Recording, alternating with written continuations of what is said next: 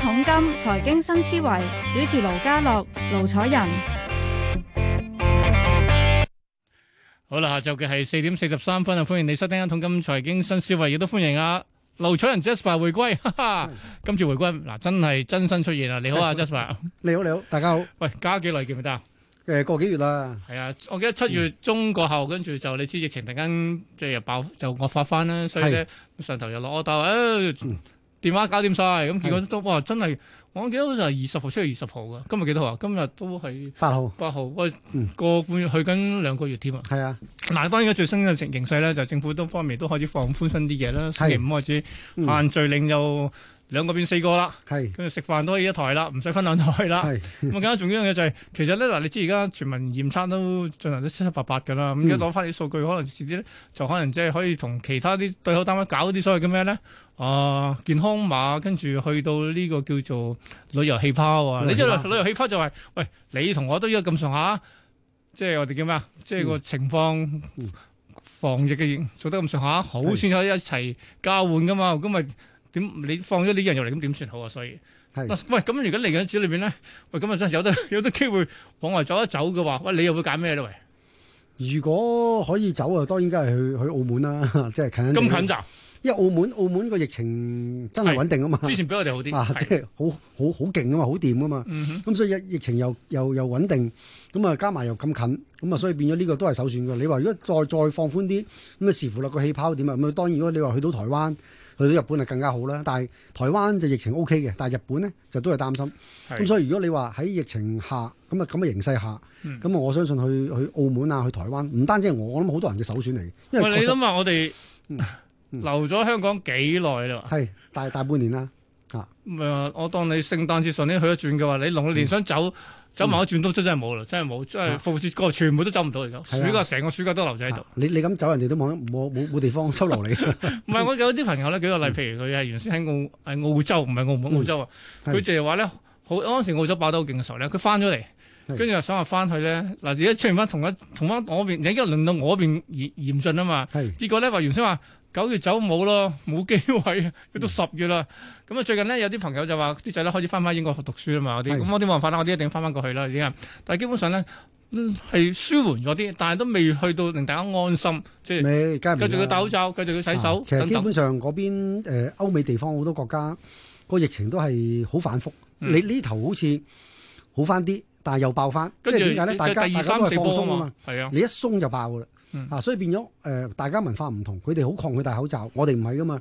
儘管今日係零確診都好啦，唔係我嗰哋多翻少少多啊誒幾個啫六。個咯。即係就算我意思係早排零確診都好啦，我哋香港人都好自律，都出街戴口罩噶嘛，唔嗯會話誒誒誒，就算未立法之前，我哋自己都好自律，都間唔中你話好零星一日見到可能個別一個半個好少好少好少個比例係嗯唔戴口罩，但係大多數咧其實基本上咧九啊幾個 percent 嘅人咧出街都戴口罩，咁咁所以梗變係咗要啦呢、，你自身嘅安全最重要啊嘛。個係啊，呢、個呢、個冇嘢緊要得呢個樣嘅啦。咁嗯所以變咗我自己覺得誒嚟緊疫情真係舒緩好唔舒緩好誒嗰、個旅遊氣泡真係咩嘅？我諗我諗台灣啊、日誒、澳門啊呢啲都係香港人去嘅首就選。算去到都要戴口罩。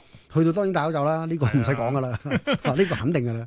好啦，咁我哋報完價翻嚟，我哋好多嘢講啊，特別係咧呢個歐盟同埋呢個英國嘅脱歐談判啦，好似僵僵地喎。咁啊，仲有少少時間，我哋會講下咧，呢期講下科技股點解即係美國科技股冧晒咧，係應該話同一條鯨魚有關啊。係啊，冇錯。 呢個都有趣，我先報個價先。嗱，本港股市今日嘅表現咧，係都幾反覆下嘅，升過下，跌過下，都幾大添波動添啊！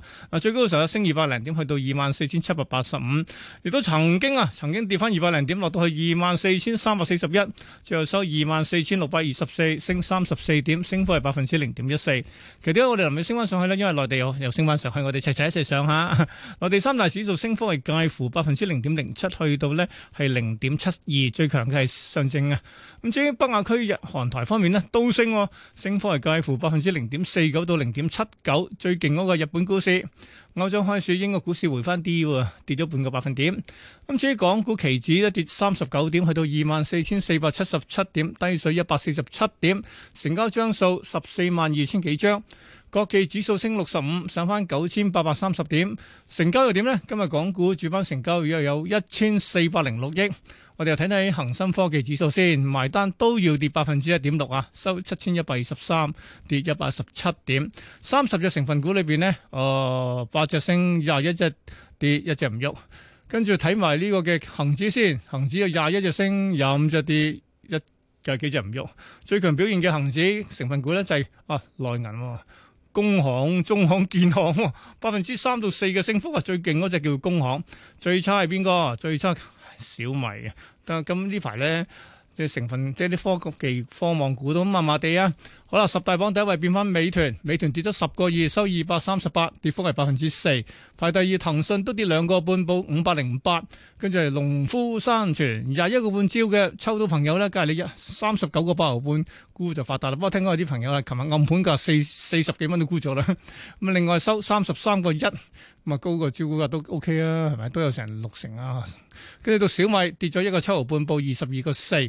阿里巴巴升四蚊喎，報二百六十九個六，都升百分之一點五。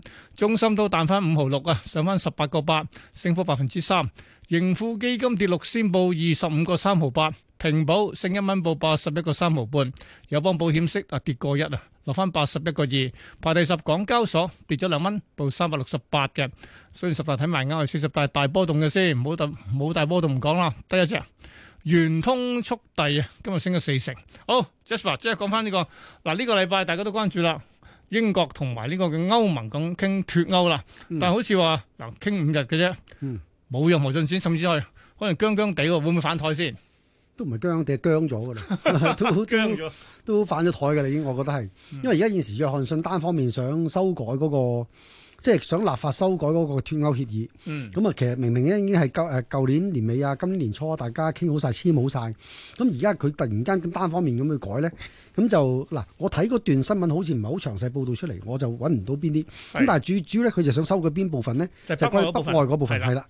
咁啊，當然誒、呃、詳細我就真係唔可以喺度同大家講，但係咧誒北愛嗰部分咧就牽涉愛爾蘭啦，愛爾蘭就係歐盟嘅成員國啦，嗯咁、所以變咗可能係邊境問題啊、誒、啲貿易往還啊等等，咁啊所以咧喺呢個情況下咧，歐盟嗰邊咧就好大反彈，咁喂，啊但係你即咁你即係將你上年傾嗰啲嘢，而家推倒重來啫喎。係啊，即係你當當年即係叫讓步嗰嗰度嘅地方嗰啲位咧，全部而家唔肯讓步，不但止仲即係叫做重新再再傾過，咁、嗯，即係變咗令到個事情咧更加複雜。咁啊，所以變咗大家都預咗咧，今個禮拜咧其實基本上大家都應該傾唔埋欄嘅啦，冇冇嘢可以傾得埋欄。咁啊，所以咁多個月以嚟咧，其實你問我，喂 Jasper，你記唔記得佢哋傾咗幾多個回合啊？我真係唔記得。即係唔重要多到嗯嘅多到我係唔記得幾多個回合一共傾傾咗。咁但係咧過去呢一段時間咧，由三月到而家咧，一路傾一路冇進展，又再約下次再傾，傾完又再約下次再傾。咁但係英鎊咧就好抵死喎，呢幾個月咧談判談判即係唔好話叫破裂啦，談判冇進展得嚟咧，佢照升，理應理應嚟計咧對佢好利淡噶嘛。係啊啊，但係佢照升，我學你話齋。咁因為佢美元弱啊嘛。係啦，阿盧生你講得最啱。咁啊，因為咧最主要咧背後咧，如果你過去好多時候都中招，哎，我諗住佢，我估佢傾唔成，所以咧固定英鎊嚟等咁佢你死傾唔成啦。你夾到你估啱咗個結果，但係你估錯咗個行情。咁所以咧，今次咧，但係呢兩日咧就調翻轉啦，正路咗啦，嗯正路翻啦，真係出負面消息，個鎊真係跌啦。嗯背後咧就正如阿盧兄你話齋，原來個美金呢一排都強翻，係啊，咁所以美匯呢九啊三啊，所以咧佢先至嗰啲嘅消息嘅行情咧，先至可以叫做正路翻咁行翻出嚟。嗯，咁所以呢一期如果大家真係，咦，誒、搏呢一個壞消息繼續發酵嘅話，因為因為禮拜五就傾完㗎啦，唔傾㗎啦。嗯咁啊同埋今次咧就大家都互相講到明㗎啦，今次係最後一日談判日，唔會再再拖，但係聽完先啦。咁啊但係佢個死線係十月底嘅喎，你唔再傾嘅話，其實講真，十月底個零月嘅啫。你唔加插其他會嘅話，咁即係冇得傾嘅咯冇㗎啦，就算你就就就算即係誒，而、家因為最慘就係咩咧？佢而家唔係叫做接近傾埋欄啊。嗯，係完全唔冇得係話傾。十樣嘢裏邊傾掂九樣，爭一樣啫，咁啊死人都傾埋佢先。嗯而家唔係喎，十樣裏邊係冇一樣嘢傾得喂埋欄咁啊喎啊我係咪要做最壞打算？佢真係硬脱呢喂。會㗎啦，我覺得係嘅，似嘅嗯，啊，因為基本上第一得嗰幾日時間，點傾得埋欄呢？係咪先？第二，而家不但止唔係越傾越近喎，嗯哼越傾越闊喎，嗰、個分即係歧越行越遠。啊越行越遠喎，咁啊個分歧越嚟越遠，咁大家點傾點傾啫？咁、嗯所以咧，大家一定有心理準備咧。今個禮拜咧，佢哋有機會咧就宣布真係硬斷歐啦，我哋叫傾唔成談判破裂。談判破裂啦，係反台啦， 學你話齋。好啦，咁但係反台得嚟咧，要留意翻就係正如頭先回翻去我哋第一兩句説話，嗯就係佢係咪英鎊真係跌咧？嗱，你估到個結果，但係你未必估到個行情嘅喎。喂，可能又相反翻喎可能。係啦，如果呢呢段時間個美金突然間今個禮拜又轉翻弱咧，嗱咁只磅咧就未必受呢個負面因素而跌嘅，嗯甚至乎咧因為美金弱又令到只磅咧夾翻上去。相反，如果個美股繼續唔生性，繼續跌，係跟住咧就托翻只美金上去，嗯美金強啦，咁變咗咧。誒呢、個禮拜咧就可能玩翻正路，就係話咧隻磅要跌，咁、嗯所以我自己覺得咧，誒睇睇淡呢個談判結果，還睇淡呢個談判結果，但係更加要睇住美股嘅表現，而繼而咧點去判斷個美金走勢。明白，即係而家加多範數就係美國、美股特別係納指方面嘅走勢啦。嗯但我又比較有趣嘅嘢啊，點解突然間大家好似唔好緊張硬脱歐？係咪覺得橫掂橫掂都已經即係疫情下我都封緊關㗎啦，嗯 都過唔到嚟嘅，所以係算吧啦，係咪定啊？唔係㗎，呢、個硬脱歐係貿易方面嘅硬脱我歐。知係呢個貿易方面嘅硬脱歐呢，而家基本上呢係會到時引起一片混亂嘅。嗯大家雙方面點解要即係鍥而不捨，傾唔成再傾，傾唔成咧？因為大家都知道呢一個係好重要嘅環節，對對雙方面嘅經濟。誒、嗯你問我邊邊緊要啲呢？我覺得咧，我覺得咧，我對英國緊要啲嘅。係啊，因為你英國呢一個市場咧，對歐盟嚟講咧幾大啫，有係咪先？即係歐盟嘅貨物嚟英國有幾多啫？嗯哼但係相反，你英國嘅貨物去歐盟咧，就調翻轉嚟一個好龐大嘅市場。嗯哼，咁所以如果一旦傾唔埋單嘅話咧，兩邊都負面。但係我自己覺得咧，殺傷力對英國嘅負面係個情咁啊，喺況。英鎊反映翻嚟㗎咯喎，會唔會啊？喺英鎊鎊匯方面，嗱，如果我亦都今朝早做節目嘅時候咧，我都分享過，如果個英鎊已經跌咗一一一二千點，跌咗幾百點，嚟等談判破裂咧，你好唔好到時再追沽咧？你就要小心，因為到時會反高潮。但係而家一路咁多個月以嚟咧，係升咗咁多點上嚟，你等呢一個嘅所謂談判破裂咧，就唔使擔心 啦，啊高之災啦，因真係。為佢唔係即係炒咗 price 先咗啊嘛，佢冇 price 先到啊嘛。嗯嚇咁、所以變咗咧，我覺得個榜咧或多或少咧，到時咧，如果一旦真係星期五宣布談判破裂嘅話咧，咁啊禮拜一翻嚟呢個榜咧，某程度可能真係裂口低開一二百點唔出奇。或者係八點哦一點二八。嗱，誒呃而家係冇錯，一點二八係一個大關口嚟㗎，嗰、嗯個位咧其實就真係不容有失。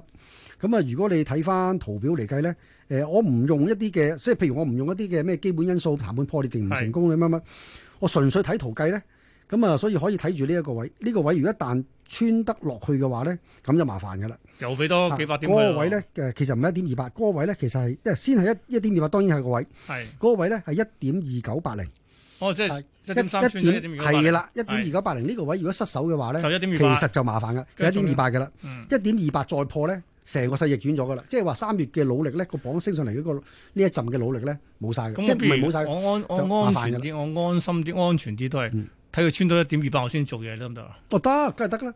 嗱，即勝係算大啲喎，咁其實樣。炒嘢嘅人咧有兩批，嗯一啲係中意炒上落市嘅。係所以一行單邊市咧，呢班中意炒上落市嘅人咧就大 鑊嘅。但係有啲人咧叻嘅人咧，炒得叻嘅人咧，尤其是中意破位先做嘢嘅，咁，跟住仲要加大力度啊冇踩多兩錯。腳。可唔明朗上落市呢啲即係細眉細眼嘅嘅嘅嘢，我唔中意賺。嗯佢中意賺咩咧？食大茶飯。總之個勢一 firm 一破位，我唔話知你追揸定追沽，佢都嗯冇所謂嘅。所以一點二八個位再破咧就大劑嘅啦。即係如果睇圖咧，下個位咧可能要去到一點二二五零咧哇先至有位嘅又。加幾百點。嚇，咁當然中間會唔會有啲位頂得住啊？成啊，呢個就再再明作白辯論啦。好啊，咁當然頭先我提到話咧，喺美股都係一個因素要卡，我哋要批先埋嘅，特別係呢期納指跌。納指我哋講下只鯨魚先， 點解咁講咧？因為前幾日有報道講咧話咧，喂，原來咧軟庫啊 SoftBank 咧，即係阿孫正義咧，一直都係科技股嘅大好友嚟，係咁啊揸好多現貨，係，咁啊正常啊，咁啊睇好嘅人 long 佢啦，係咪？嗯點知佢就揸埋啲 call option 喎，係啊咁呢個就有趣啦。嗯，咁啊嗱，其實揸現貨點解仲要揸 call option 啫？你都賺咗噶啦，想賺多啲啊佢。誒係嘅。如果佢佢呢個唔係一個對沖行為嚟嘅，係咯，對沖如果你買呢個 put 噶嘛要。你作為好友，你驚個市跌，你梗係要做翻啲 put 㗎啦。係啊但係佢做翻 call，即係想賺盡啲， 賺多啲。嗯。咁但係咧，誒、即係開咪之前，我同阿盧兄你都研究過，究竟佢做呢一個所謂嘅 call option 係 long 定 short 先？嗯，如果 long 嘅，你俾期權金出嚟，你所承受嘅風險有限，而佢想就賺多啲咧，其實呢個無可厚非嘅。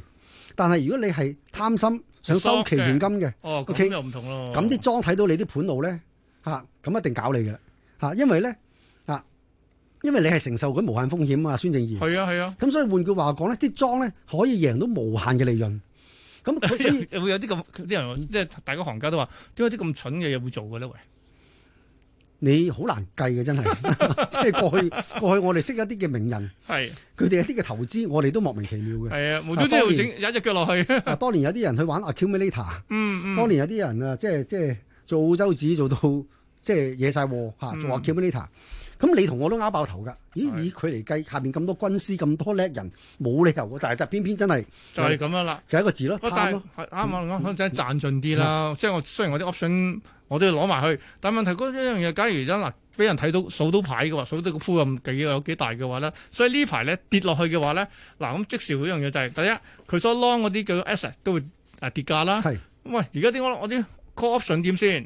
有咩後果啫？會唔會真係從而一一牽發，即係牽一發動全身？我啲跌完之後又扯埋其他一隻落㗎。會啊！佢嗱，佢如果佢做咗呢個 option，即係順理成章，佢要做啲咩咧？佢要接貨啦，係啊，佢要接貨咧，跟住仲有高價接貨啦。嗯好啦，高價接咗貨，某程度如果佢覺得，咦，唔好搞我啦，哇，咁重手，我下邊已經咁咁多跟住貨我啦就喺現佢多所持嘅倉裏面減持啦。咪咪監情監定沽咯，喂，咁啊，嚇咁啊，一路連埋落噶咯喎。所以咪造造成呢一個行行情出嚟咯。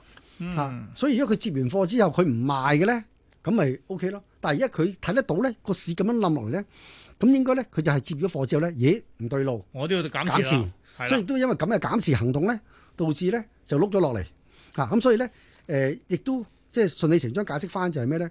你終於即係解開個謎底就係、呢：咧，哦，原來唔怪得知好地地個市升得好地地，點解點解碌落嚟咧？但當然我哋當時我都以為係哦，可能 係啲。我哋回吐啫。我哋回吐啊，誒九月誒誒唔係誒誒八季月平結啦倉係啊，月啊結啊咁樣樣，啊，點知原所來以仲要加多煩添。係啊，就原來背後呢個因素，係啦，咁所以咧，嗱，記住啊，而家到九月底仲有排玩嘅，所以咧，嗱，今晚睇下美股開翻，特別係納指方面點樣，係咪真係轉定到，定係仲要落一浸？不過其實大家都希望佢穩定嘅。好，咁係啊，今日 Jasper 上嚟又教咗我哋好多即係有有趣嘅嘢㗎啦。下星期係冇錯同緊時間咧，又揾你到時親身上嚟傾偈好咯到時見。好，下星期見，唔該晒啊，盧楚仁，拜拜。